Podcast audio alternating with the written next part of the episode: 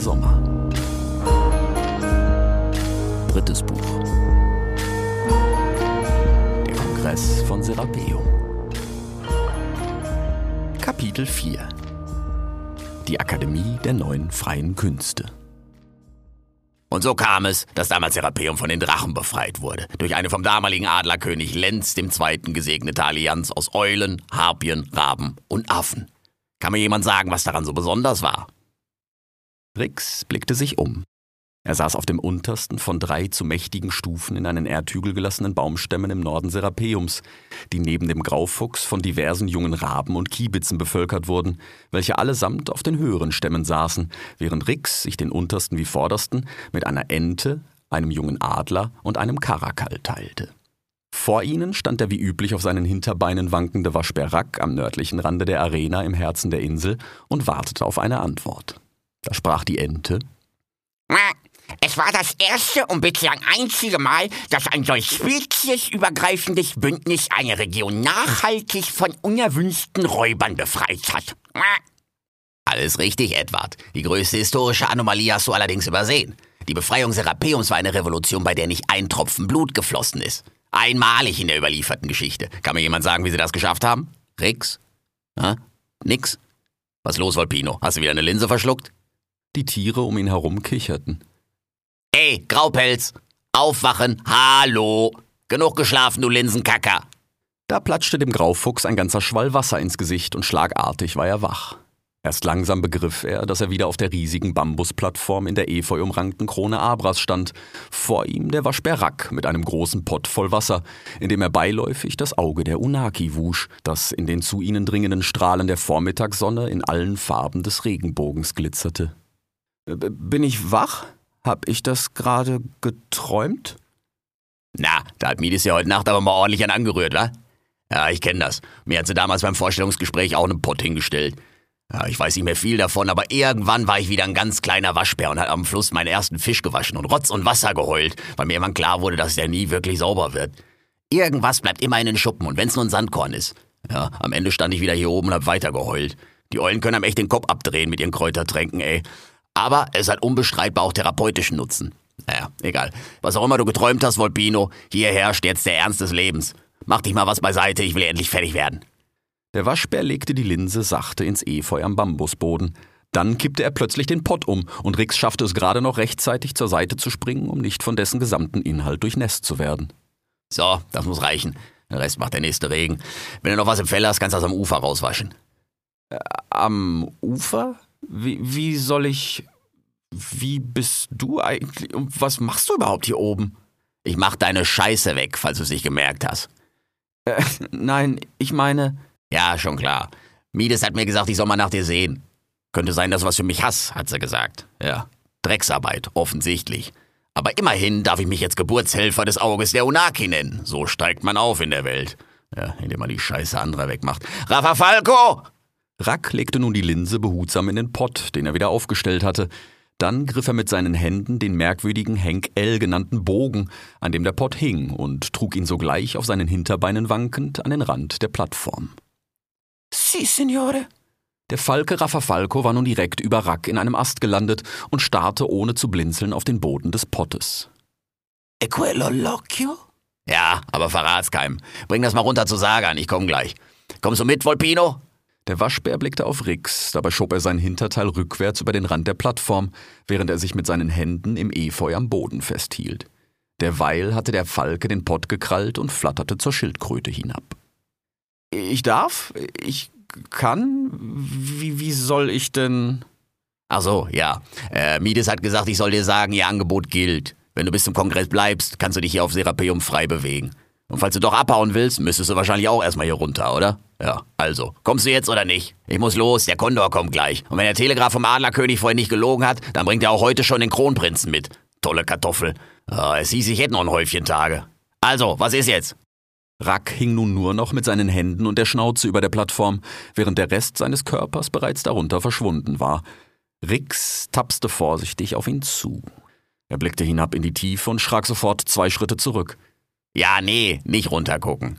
Einfach das Efeu packen und Schritt für Schritt abhangeln. Ich kann dir sonst auch einen Pelikan schicken, das könnte aber bis heute Abend dauern, die sind irgendwie alle gerade im Einsatz. Und ob Butea dich nachher einfach so runterlässt, weiß ich nicht. Also, überlegst dir, ich muss los. Der Graufuchs fasste all seinen Mut und ging nun ebenfalls rückwärts auf den Rand zu. Dann krallte er sich mit den Vorderpfoten ins Efeu am Boden der Plattform, während er sich langsam und vorsichtig mit den Hinterpfoten hinabtastete. Bei den ersten Schritten tat er sich noch schwer und unsicher tapsend verhedderte er sich gleich mehrfach in den Schlingen der alles umwuchernden Pflanze. Doch als er merkte, dass sein größtes Problem tatsächlich die Angst vor der unvorstellbaren Höhe gewesen war, fiel ihm nun, da er weder hinabsah noch darüber nachdachte, auf, wie einfach es eigentlich für ihn war, in den grünen Ranken herumzuklettern, zumal er auch jederzeit zubeißen und sich zur Not so an einer von ihnen festhalten konnte. Da wurde Rix bald mutiger, und als er schließlich auf halber Höhe des Stammes Rack eingeholt hatte, rief er den Waschbären gar zu einem Wettrennen auf. Wer als erster unten ist, sprach er und überholte ihn sogleich. Wenn du weiter hier so wild rumzappelst, bist du schneller unten, als dir lieb ist, Volpino. Du traust dich ja nur nicht, weil du weißt, dass du gegen mich verlor, rief Rix, als er im Übermut den Halt verlor und unaufhaltsam in die Tiefe stürzte. Im letzten Moment kam ein großer Schatten herbeigesegelt, griff Rix behutsam mit seinen Krallen aus der Luft und setzte ihn ab. Es war ein Raubvogel, ganz ähnlich wie die Falken oder Habichte, nur deutlich größer, eine Bussardin, wie Rix bald erfahren sollte. Tatsächlich war es Mides persönliche Assistentin Butea, was Rick sich allerdings selbst erschließen durfte, denn die Bussardin gab sich weder die Mühe, sich bekannt zu machen, noch wollte sie Ricks Dank für ihre Rettungstat hören. Stattdessen fragte sie ohne Umschweife, direkt über ihm flatternd: Hast du dich nun im Kongress verpflichtet? Sonst trage ich dich gleich wieder hinauf. Entspann dich, Thea. Er hat mir gesagt, er bleibt.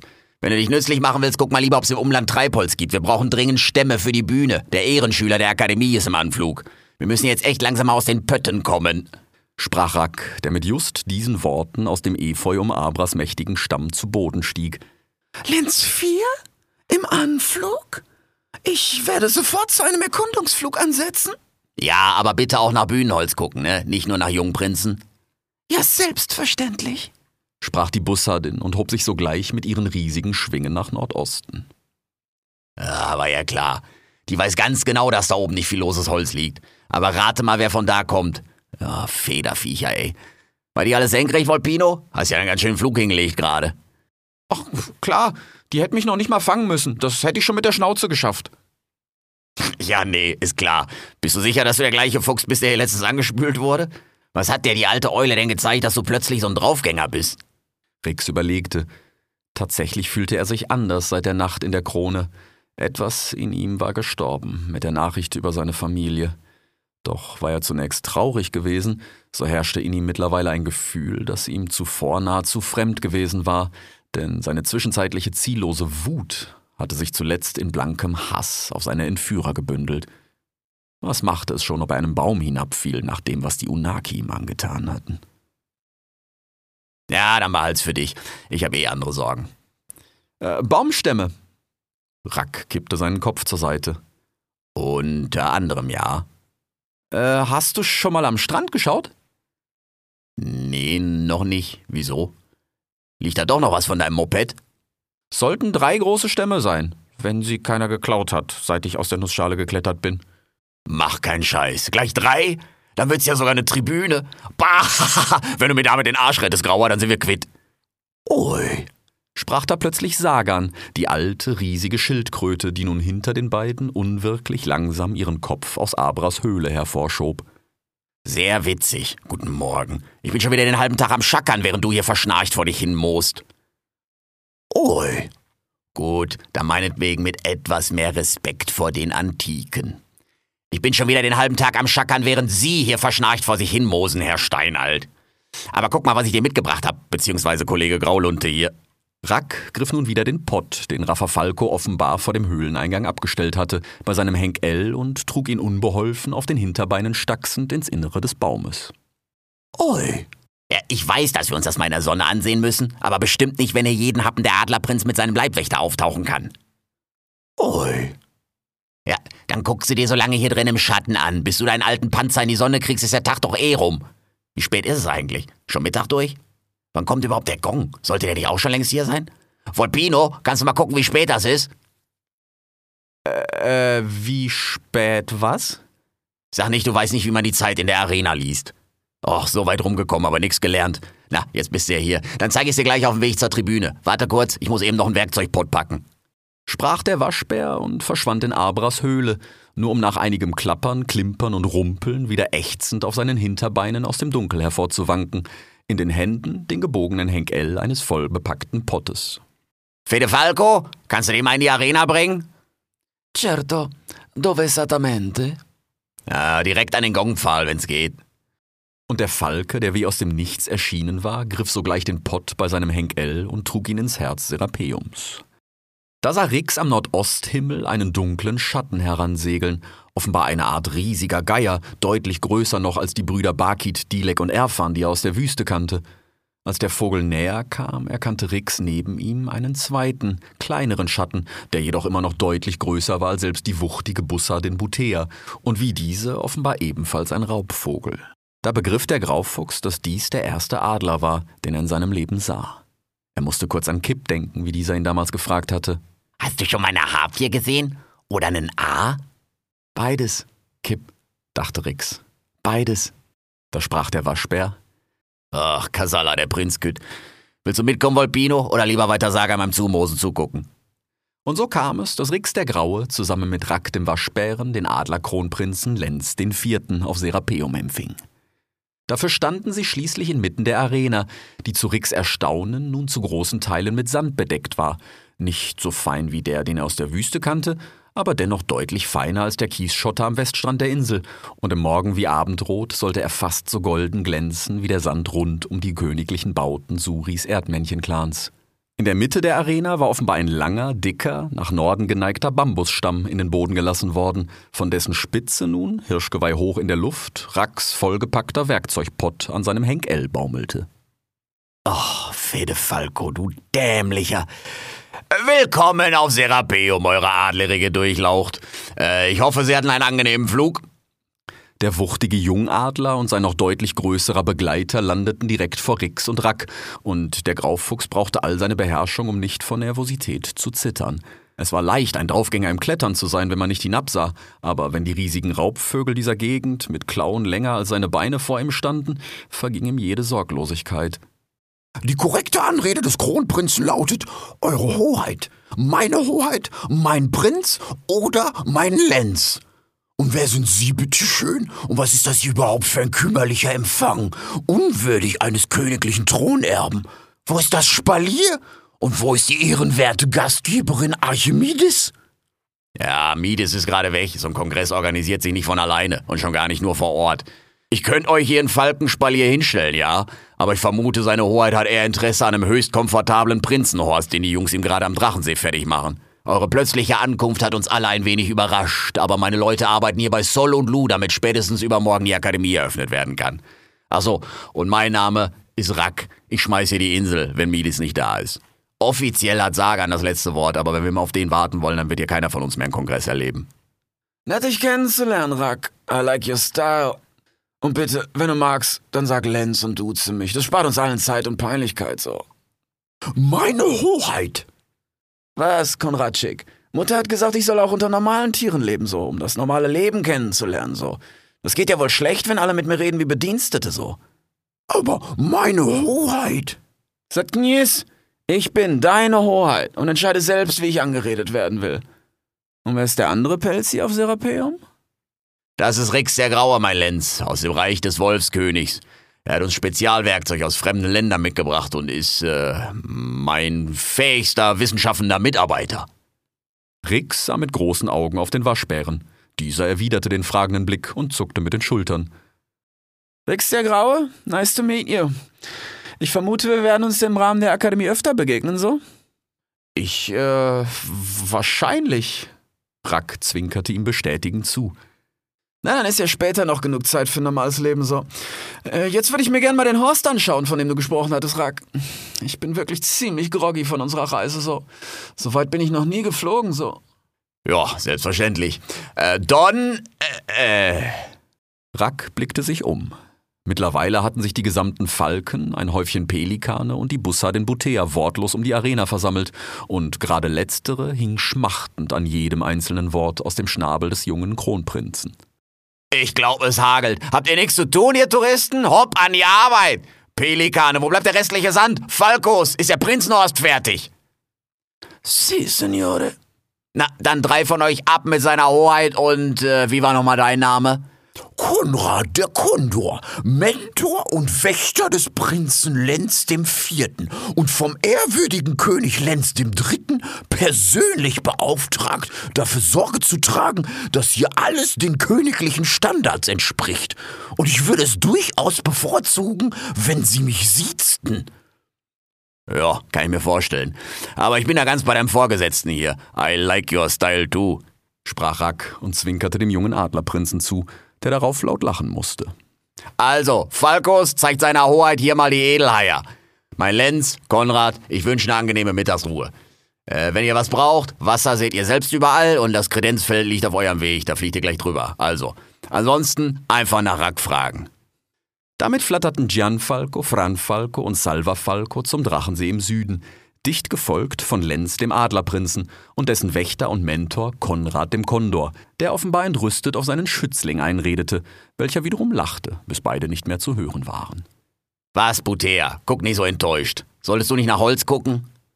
Die Bussardin blickte kurz wehmütig zu den mächtigen Rotholzbäumen am Drachensee, dann sprach sie stolz Ich habe drei große Stämme gefunden. Am Westufer? Aber ja, woher? Von meinem besten wissenschaftenden Mitarbeiter, zwinkerte Rack dem Graufuchs zu. Dann richtete er sich an die verbliebenen Falkos. Ihr habt's gehört, Männer, im Westen wartet Arbeit. Alle freien Kapibaras zum Strand, dazu jedes lose Seil, das hier noch irgendwo hängt. Rafa Falco, guck mal im Pelikandorf, ob da noch irgendwer einen Schnabel frei hat. Und wir brauchen das dicke Hebelholz, aber pronto. Wenn wir die Stämme bis Sonnenuntergang den Hang hochkriegen, habt ihr die Nacht frei. Ansonsten gibt's Ferro, die Chefin hat extra noch was angerührt. Lei sentito?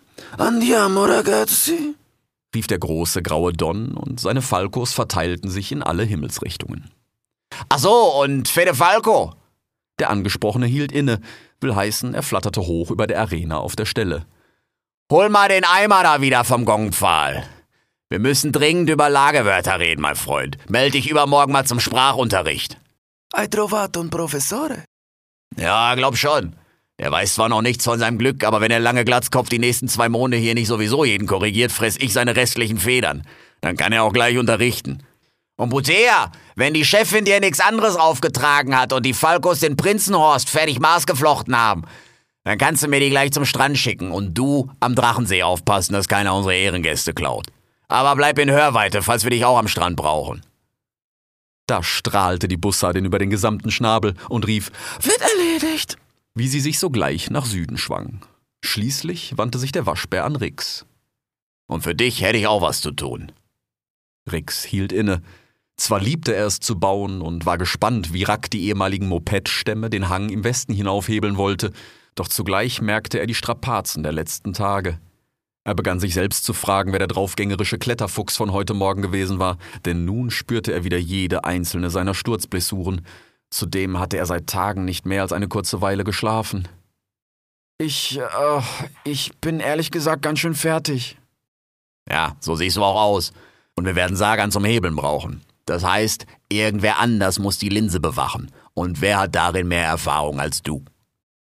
Und so fand Rix sich bald im Inneren der mächtigen Arbra, das wie ihr Äußeres hinter alles verschlingendem Efeu verborgen lag. Die Baumhöhle selbst gabelte sich in zwei halbkreisförmige Kammern, welche von einem sogenannten Innenstamm getrennt wurden, der dick wie die Stämme der Eichen Heimat in Abras Mitte stand und gen Süden übergangslos unter grünen Ranken mit der Wand verschmolz. Krass, ne? Sagan hat ausgezählt, dass Abras Stamm bis zur Decke genauso viel Holz fehlt, wie er noch hat. Ist wohl ein Wunder, dass sie überhaupt noch lebt, wenn man das unter all dem Schmarotzerkraut so nennen kann. Ja, egal. Hier, die linke Kammer endet in einer großen Pfütze. Das ist Sagans Schlaf-, Denk- und streng genommen Lebensort. Oi, sprach die Schildkröte, die im Begriff war, hypnotisch langsam aus der Höhle zu treten. Ja, ich weiß, dass du viel rumgekommen bist. Aber jetzt verquatsch dich hier nicht, sonst schaffst du es nie im Tageslicht bis zum Strand. Oi, was ist denn heute los? Wieso wollen wir alle ein Wettrennen aufquatschen? Frag mal den Grauen hier, das ist keine so schlaue Idee. So wie ich das sehe, habe ich vorhin gewonnen, grinste Rix. Ach so, so geht das also. Ja, dann will ich aber mal sehen, wie Butea unseren alten Sagan hier zum Strand trägt. Bah! Da mussten beide lachen, und selbst Sagans einstimmendes Oi klang in Ricks Ohren ein wenig amüsiert, sofern er das bei der stoischen Schildkröte beurteilen konnte. Also, links, das ist alles Sagans, und die rechte Kammer hier, da haben wir ein Regal an der Wand mit allerlei Werkzeug und anderem Kram und die Pötte am Boden siehst du ja, da ist auch fast überall irgendwas drin. Ganz hinten in der Ecke habe ich ein altes Storchennest, da kann man sich ganz bequem auf den Pelz hauen. Soll ich dir die Linse da erstmal reinlegen? Oh, ja klar, gerne. Oh, super Idee, danke. Rack hob das Auge der Unaki aus dem ansonsten leeren Pott in Sagans Kammer und brachte es auf seinen Hinterbeinen stachsend in die Werkzeugkammer. Dabei sprach er Na, dank mir nicht zu früh, du. Du gehörst jetzt zur Akademie, das heißt, ab morgen erwarte ich, dass du auch auf den Baustellen mit anpackst. Ja klar, gerne. Ja, berühmte letzte Worte, sagst du? Äh, wie meinst du? Ja, vergiss es, ich muss los. Ein verlorenes Rennen am Tag reicht mir. Und wenn die Schildkröte mich abzieht, dann darf ich mir das die nächsten zwei Monde von den Falkos anhören. Ach so, in einem der Eimer ist unbehandeltes Trinkwasser. Musst du mal gucken, äh, da wo auch Schnecken drin sind. Der war für dich gedacht, wärst du heute oben geblieben. So kommst du jetzt zum Pott. Ist ja auch nicht schlecht. So, bis letztens Volpino. Und schnarch nicht so laut. Das halt hier ordentlich. Sprach Rack, griff den Henkel eines leeren Pottes und trug ihn, auf seinen Hinterbeinen der Schildkröte nachwankend, hinab zum Strand. Folglich war Rix allein im inneren Abras, doch so neugierig er auf all die fremdartigen Dinge in den Pötten und dem merkwürdigen Regal gewesen war, umso größer waren nun seine Grundbedürfnisse. Nachdem er sich schließlich, wenn auch noch leicht skeptisch, an einem Schneckenpott gelabt hatte, lag er bald auf dem Auge der Unaki in Racks Storchennest und schlief tief und fest, wie seit der Höhle in Castoreum nicht mehr. Irgendwann fand er sich in der nächtlichen, fast vollmonderleuchteten Arena und blickte hinauf in den Sternenhimmel, den er im Dschungel so vermisst hatte. Doch nun blickte er nicht mehr fragend und voller Staunen in die unvorstellbare Ferne, sondern starrte voller Hass auf den Stern im Nordosthimmel. Marduk, die Heimat der Unaki. Sollte er jemals einen von ihnen zu Gesicht bekommen? Na, das hat doch alles prima geklappt mit dem Auge von Sol. Äh, Uatu?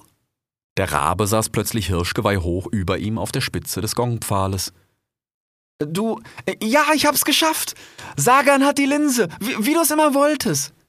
Na, mach dir mal nicht gleich ins Nest vor Glück. Ich hab immer an dich geglaubt. Aber vergiss nicht, Mides zu zeigen, dass es Feuer macht.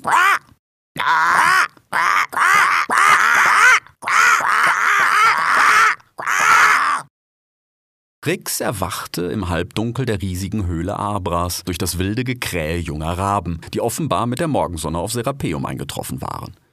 Generell herrschte plötzlich ein Durcheinander, wie Rix es seit den Dschungelbaustellen nicht mehr erlebt hatte. Er hörte die Kapibaras aufgeregt schnattern und die Falkos einander mehrsprachige Befehle zurufen, bis schließlich Rack alle übertönte. Leute, geht das was leiser? Formiert euch schon mal um die Stämme, davon will ich am Mittag zwei auf dem Hügel liegen haben. Seile in Position, ich komm gleich. Und ihr drei Schreihälse seid? Stur, qua, Peripates, qua, Epikur, qua. Ah ja, wie von Mutter Calliope angekündigt. Äh, tut mir einen Gefallen. Sucht euch irgendwo am Ostufer vom Drachensee eine Krone und nistet euch da selber was. Und reißt euch ein bisschen zusammen. Am Westufer nistet der Prinz. Wenn ihr frech oder zu laut seid, dann frisst euch Professor Konrad. Rix stand mittlerweile im Eingang Abras und sah, wie die Raben am südlichen Rand der Arena verwirrt untereinander von einem zum anderen und schließlich wieder gemeinsam auf Rack blickten. Hab ich Vogelfutter im Fell oder was? Los, ab mit euch, sonst dürft ihr gleich die Tribüne hebeln. Da flatterten die drei jungen Raben wortlos nach Südosten. Ah, Volpino. Gut, dass du wach bist. Äh, geh mal zum Garten hoch. An der Brücke steht ein dicker Kater, der auf die Akademie will. Äh, und was soll ich da machen? Na, der Typ sagt, er kennt dich. Wenn du für ihn bürgst, lass ich ihn rein. Der hat ordentlich Masse, die können wir auf den Baustellen immer gebrauchen. Ein Kater? Der mich kennt? Na, ich würde mich beeilen. Der alte Konrad traut ihm nicht und macht Butea ganz bekloppt mit seiner Prinzensicherheit. Glaub nicht, dass der Pelz lange gegen die beiden macht. Aber die Linse. Ich geb die gleich Sagan. Der muss dann noch in seiner Kammer rum. Lauf du mal lieber deinen Kumpel retten, wenn's dein Kumpel ist. Da rannte Rix geschwind durch die mittlerweile komplett mit Sand gefüllte Arena, vorbei am nach Norden geneigten Gongpfahl, der nun einen Knick an der Spitze zu haben schien. Doch der Graufuchs ließ ihn links liegen, umkurfte den mächtigen Affenbrotbaum Philemon zu seiner Rechten und folgte bald dem abgezäunten sandigen Pfad im Nordosten, mitten durch den üppig wuchernden Garten Serapeums, bis er schließlich vor dem auf seiner Seite aufliegenden Baumstammende der Wippenbrücke stehen blieb, dessen Gegenstück jenseits des Flusses, am Ufer des Pelikandorfes, Hirschgeweih hoch in der Luft hing. Darunter stand tatsächlich ein ihm bekanntes Gesicht. Hilf mir, Rix! Diese Schnabel trachten mir nach die Leben. Kannst du für mich sprechen? Karl! Wie geil ist das denn? Ja klar, komm rüber! Du bürgst also für diese Katze? Fragte die Bussardin Butea, die Karl den Karakal gemeinsam mit Konrad dem Kondor von beiden Seiten skeptisch beäugte. Ja klar, das ist Karl. Wir sind zusammen durch die Steppe gewandert. Mit den Elefanten. Karl war immer korrekt und hat keinem der anderen Reisegäste was getan. Selbst den viel kleineren Vögeln nicht. Und er hat immer geholfen, wo er konnte. rief Rix und balancierte nun die Brücke zur Mitte hinauf. Dann tapste er langsam und vorsichtig vorwärts und hinab, wobei sich die Wippe bald nach und nach zu den Pfoten des Karakals senkte. Wo haben Sie das denn gelernt, wenn ich fragen darf? sprach der Kondor. Bei Bakaba nehme ich mal an. rief ein Stockentenerpel, der plötzlich wie aus dem Nichts herbeigeflattert kam. Er gesellte sich sogleich gänzlich sorglos zwischen die Raubtiere und den Aasfresser und präsentierte stolz sein Gefieder, wobei er besonders darauf achtete, dass der eigentümliche weiße Flaum um seinen Kopf dramatisch im Wind wehte. Und wer bist du, bitteschön? Ah, mein Name ist Sir Edward von Endington und ich melde mich zum Studium an der Akademie der Neuen Freien Künste. Ah, ich komme mit Empfehlung des Königs von Ilmir. Ah, dürfte ich die ehrenwerte Akademieleiterin Archimedes sprechen? Dieser Vogel ist mir äußerst sympathisch, sprach der Kondor. Edward, rief Rix. Kennen wir uns? Aber ja, vom Bakaba. Du hast es doch gerade selbst. Natürlich, ich beliebte zu spaßen. Selbstverständlich kennen wir uns. Du hast dich damals zwar nicht vorgestellt, aber so viele Graufüchse gibt es auf Emir nicht. Und schon gar keine, nach denen Bauten benannt werden. Das muss ich als Großgrundbesitzer natürlich anerkennen und vor allem wissen. Groß bist du geworden seit damals. Und alle sagten, du wärst tot. Ist hier Party oder was? Irgendwer ohne Einladung dabei? Nein? Gut. Dann alle Vierbeiner rüber zu mir und ran an den Hebel. Die Tribüne baut sich nicht von alleine. Alles, was flattert, kann Pötte füllen für die Kontergewichte. Sie wollen diese Tiere einfach so mir nichts, dir nichts hereinlassen? Jeder, der mir Arbeit abnimmt, ist herzlich willkommen. Und was meinst du, was sein Chef im Malaya staunt, wenn sein junger Thronfolger bald Beziehungen in alle Welt hat? Der hat übrigens gerade nach dir gefragt. Ich würde deinen Prinzen ja nicht so lange warten lassen. Sogleich hob der Kondor seine mächtigen Schwingen und verschwand gen Süden. Ach so, und äh, Butea, kannst du mal am Arztfeld gucken? Da steht eine Häufung Kiebitze, die auf die Akademie wollen. Kannst du die Aufnahme prüfen? Ich muss die Tribüne hebeln und gleich noch den Gong einstellen, der ist auch schon da. Boah, wasch mir nen Zander, ey, heute ist auch was los. Und so kam es schließlich, dass Rix gemeinsam mit seinen künftigen Akademiekameraden Edward und Karl helfen sollte, die drei Stämme des ehemaligen Mopeds zu Stufen in den dafür bereits zurechtgegrabenen Erdhügel im Norden Serapeums zu bauen. Diese von Rack Tribüne genannte Konstruktion sollte den Dreien für die nächsten zwei Monde zumindest zeitweilig als Schulbank dienen, ebenso wie dem Adlerprinzen Lenz IV., wobei keiner der Studenten erahnen konnte, wie sehr ihre gemeinsamen Akademiemonde dereinst das Schicksal aller Tiere Mars beeinflussen würden. Diese folgenreiche Zeit begann offiziell am nächsten Morgen, genau ein Weilchen nach Sonnenaufgang, mit einem lauten, scheinbar klagenden Klang.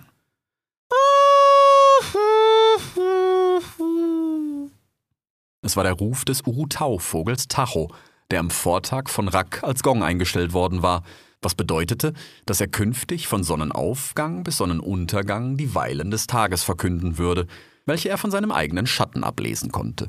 Dieser fiel von Tacho als Spitze des Pfahles in der Mitte der Arena auf deren aus Steinen gelegte Umrandung, welche mit verschiedenfarbigen Markierungen versehen war, die dem geisterhaften Urutau verrieten, wann es Zeit war, seinen wehvollen Ruf auszustoßen. Dabei konnte man Tacho fast übersehen, so still saß er in seinem unscheinbaren Gefieder, geradezu perfekt getarnt als gen Himmel geknickte Spitze des geneigten Gongpfahles, Doch wenn er seine dunklen Augen und den riesigen Schnabel öffnete, wurde selbst den größten Raubvögeln auf Serapeum ein wenig unheimlich vor ihrem gerade taubengroßen Verwandten mit seinem bulligen wie geisterhaften Kopf.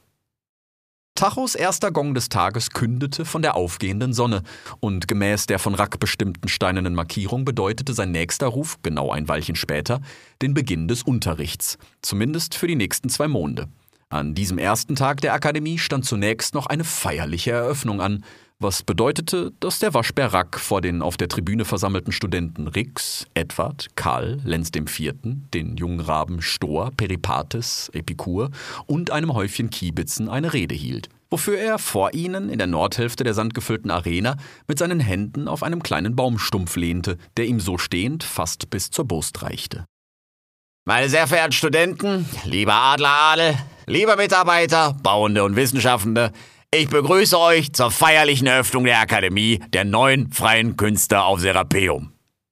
Senti, Senti, riefen die Falkos, die sich auf den Kronen Philemons und Baukis verteilten, und auch die Kapibaras und Pelikane, welche sich im Nordwesten bzw. Nordosten neben die Tribüne und um die Arena ringten, riefen offenbar stolz wie anerkennend in die Runde. Nur Konrad der Kondor, der unweit seines Schützlings östlich der Tribüne saß, zeigte sich unzufrieden. Kümmerlich, murrte er, was er mehrfach wiederholen sollte, unter anderem sogleich nach Racks nächster Verkündigung. Die Chefin ist gerade leider nicht da, aber ich soll euch schön von Mides grüßen. An alle, die mitgearbeitet haben, gute Arbeit, weiter so. An alle anderen, gern geschehen, lasst euch nicht beim Arbeiten erwischen. Die Falkos, Pelikane und Kapibaras lachten. Zum weiteren Ablauf. Jeder zweite Gong bedeutet künftig eine Pause von je einem Weilchen. Außer zum Mittag, da pausieren wir eine ganze Weile. Zwischen den Pausen wird vormittags gelernt und nachmittags gebaut. Außer Lenz hat hier jeder für seine Bildung zu arbeiten. Aber, Professor Rack, Edward, wir können später über deinen Attest reden. mein königliches Attest. Ich zeig dir gleich mein königliches Astloch. Sonst noch irgendwelche Fragen? Was lernen wir denn hier alles so, Rack? fragte der Adlerprinz. Oh, äh, verschiedenes. Neun freie Künste halt. Das kann ganz verschieden sein und äh, wir sind da immer bemüht, euch die besten Gastredner mit den neuesten Erkenntnissen zu präsentieren. Wo wir einmal davon reden. Heute begrüßen wir die Professoren Perihel und Asimut, die uns den allerneuesten Stand der Markunde vorstellen werden. Kollegin Avi, wenn ich bitten darf? Da watschelte der Pelikan unter feierlichem Geflatter der anwesenden Vögel in die Arena, auf seiner Schulter die Maus, welche bei geschlossenen Augen und herausgestreckter Brust den Beifall sichtlich genoss. Ein Babypaar, mein Papa Babypaar. Und Bam noch unser Perry, was ich was noch erleben darf. rief ein Pelikanweibchen am Rande der Arena, welches auf dem Rücken eines der Kapibaras saß, um über die versammelten Tiere hinwegzusehen und sich just mit der langen weißen Flügelspitze eine Träne aus dem Augenwinkel wischte.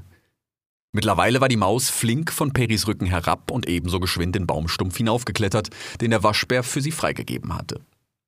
Danke, Herr Kollege. Und äh, einen besonders herzlichen Dank an alle Anwesenden.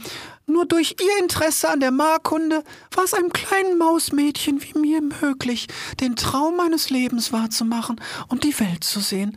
Und zugleich dank der großzügigen Unterstützung der ehrwürdigen Akademieleiterin Mides ein Auskommen für meine Familie zu sichern, der ich damit, wenn auch in Abwesenheit, auch an dieser Stelle noch einmal ganz besonderen Dank aussprechen möchte.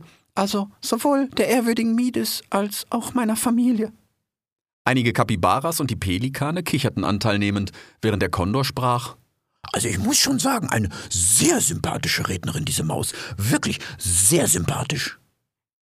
Rix, der sich bis zum Abflachen des Beifalles gefragt hatte, wie er in diesen ohne Gefieder zum Flattern einstimmen sollte, blickte nun während Asimuts Ansprache um sich. Die Stimmung in der Runde reichte mittlerweile von spürbarer Langeweile der Kiebitze über zunehmend lauter werdendes Desinteresse der jungen Raben hin zu offenkundiger Rührung bei seinem luchsohrigen Banknachbarn Karl und schnatterndem Zuspruch Edwards, der zwischen ihnen saß, ebenso wie der Adlerprinz Lenz, welcher, seit die Maus zu ihrer Rede angesetzt, nicht einmal geblinzelt hatte und auch weiterhin gänzlich reglos auf sie starrte.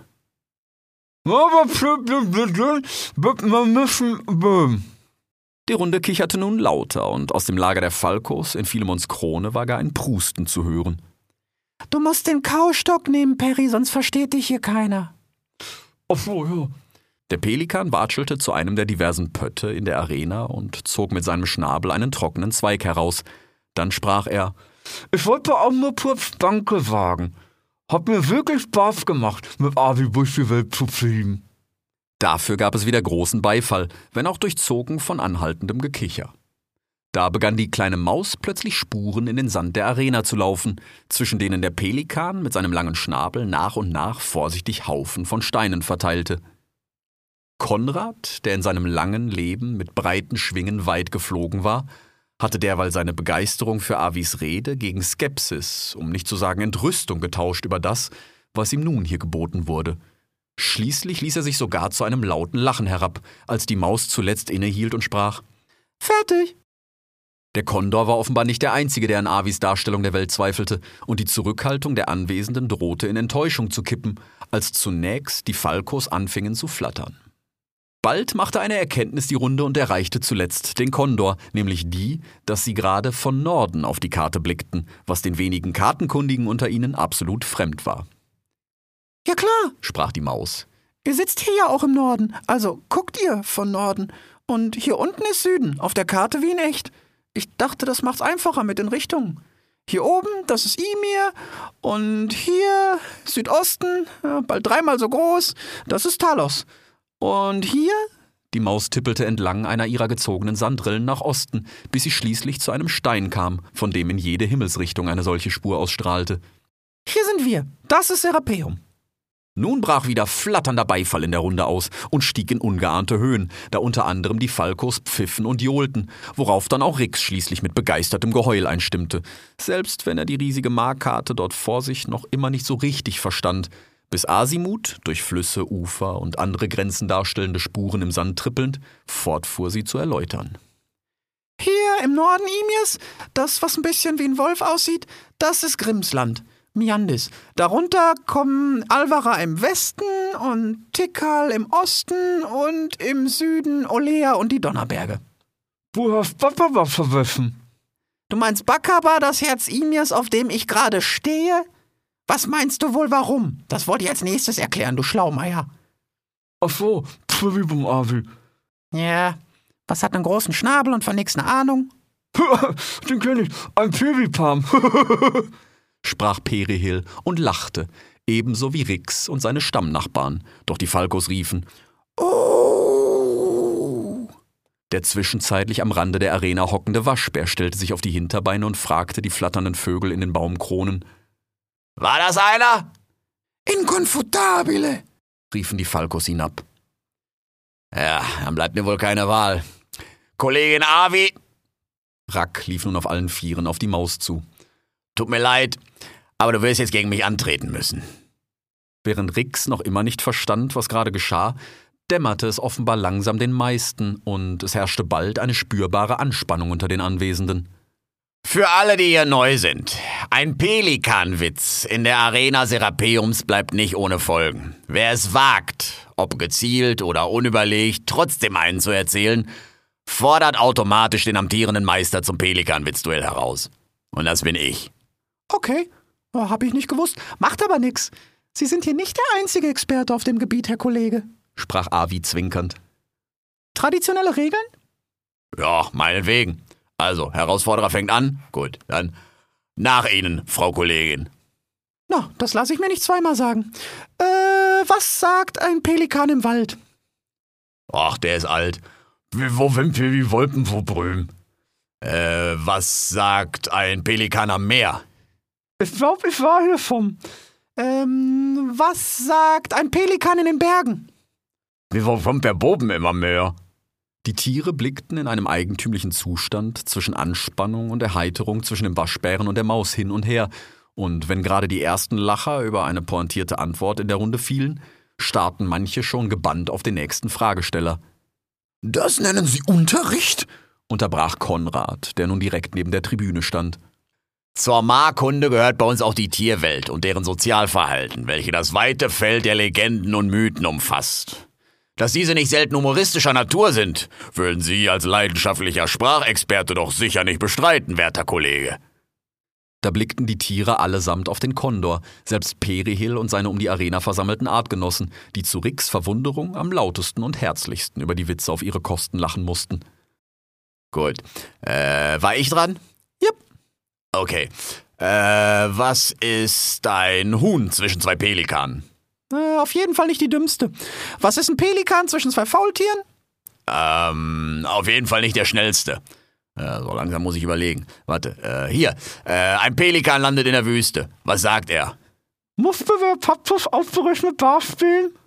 Oh, Respekt, den kenne ich viele.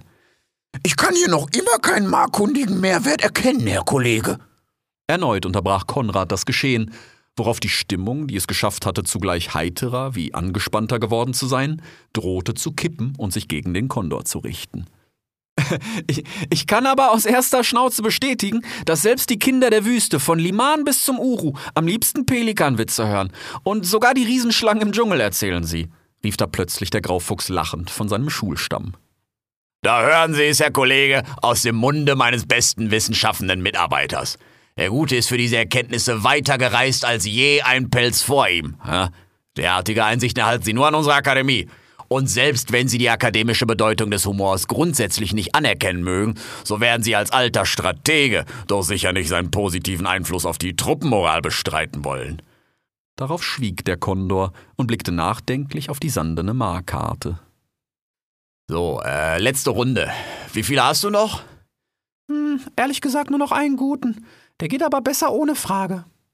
Ja, dann Finale Freistil, jeder einen. Äh, wer war dran? Du, äh, ich meine, Sie, werter Kollege, sprach die Maus und blickte von Konrad auf Rack, wobei sie dem Waschbären zublinzelte. Sicher? Ja, also Sie waren. Ich bin jetzt dran. ich verstehe die Regeln nicht. Musst du auch nicht, Edward. Frau Kollegin, Ihr Bester bitte. Gerne. Ein Adler, ein Geier und ein Pelikan landen in der Steppe. Zwei von ihnen werden satt.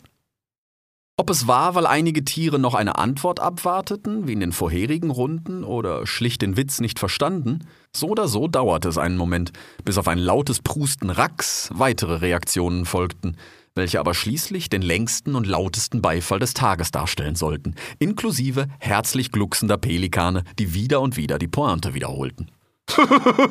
Zwei vom Üben werden wapp. Respekt, Frau Kollegin. Das war wahrscheinlich das beste Pelikan-Witzduell, das diese Insel je gesehen hat. Aber ich mach dann jetzt mal den Pott zu. Lehnt euch zurück, Herrschaften. Der hier ist etwas länger. also. Ein Pelikan soll dem Wolfskönig einen großen Fisch bringen, als Friedensbotschaft des Löwenkönigs. Dafür fliegt er viele Tage und Nächte über die ganze Welt. Das kann man sich ja hier in der Karte sehr schön angucken. Unterwegs trifft er einen Rudel abgemagerter Hyänen in der Wüste. Was hast du denn da im Schnabel? Kannst du uns was abgeben? Wir haben uns verlaufen und verhungern. Gib uns doch bitte was ab, rufen sie verzweifelt. Was bebt mich? Was ist ein Pfiff für den Wolfenkönig? sagt der Pelikan und fliegt weiter. Dann trifft er eine trächtige Bärin in den Bergen. Oh, was hast du denn da im Schnabel? Kannst du mir was abgeben? Ich kann nicht mehr jagen, weil ich so trächtig bin. Und meine Kinder werden die letzten Bären sein. Ohne uns fängt hier aber niemand mehr die Ziegen und sie werden alles kahl fressen. Dann gibt es nichts mehr für die anderen Tiere. Ach bitte, gib mir doch was ab, ruft sie ihm zu. Das bebt mich, das ist ein Pfiff für den Wolfkönig, sagt der Pelikan und fliegt weiter. Schließlich landet er am Hof des Wolfskönigs. Der empfängt ihn in seiner großen Höhle und ein Haufen seiner Söhne hockt bei ihm. Die starren den Pelikan hechelnd an und er hat große Angst und zittert, als der Wolfskönig knurrt.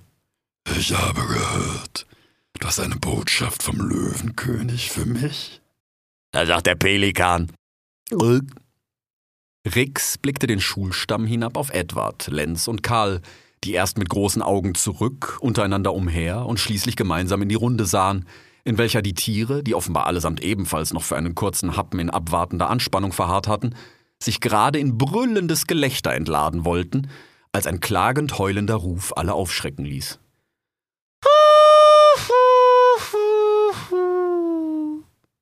Ihr habt den Tacho gehört, das war's für heute mit Markunde. Morgen fragt Avi euch ab und ich will von jedem einen Pelikanwitz hören. Nach der Pause geht's dann gleich weiter mit Geschichte. Da erfahrt ihr von mir, wie damals Serapeum von den Drachen befreit wurde. Keine Hektik, kein Gedrängel, das Kredenzfeld ist voll. Westhälfte vegetarisch, Osthälfte alles andere. Hier wird schon jeder satt. Und so endete für Rix und seine Kameraden die erste von vielen Haufen Unterrichtsweilen an der Akademie der neuen freien Künste.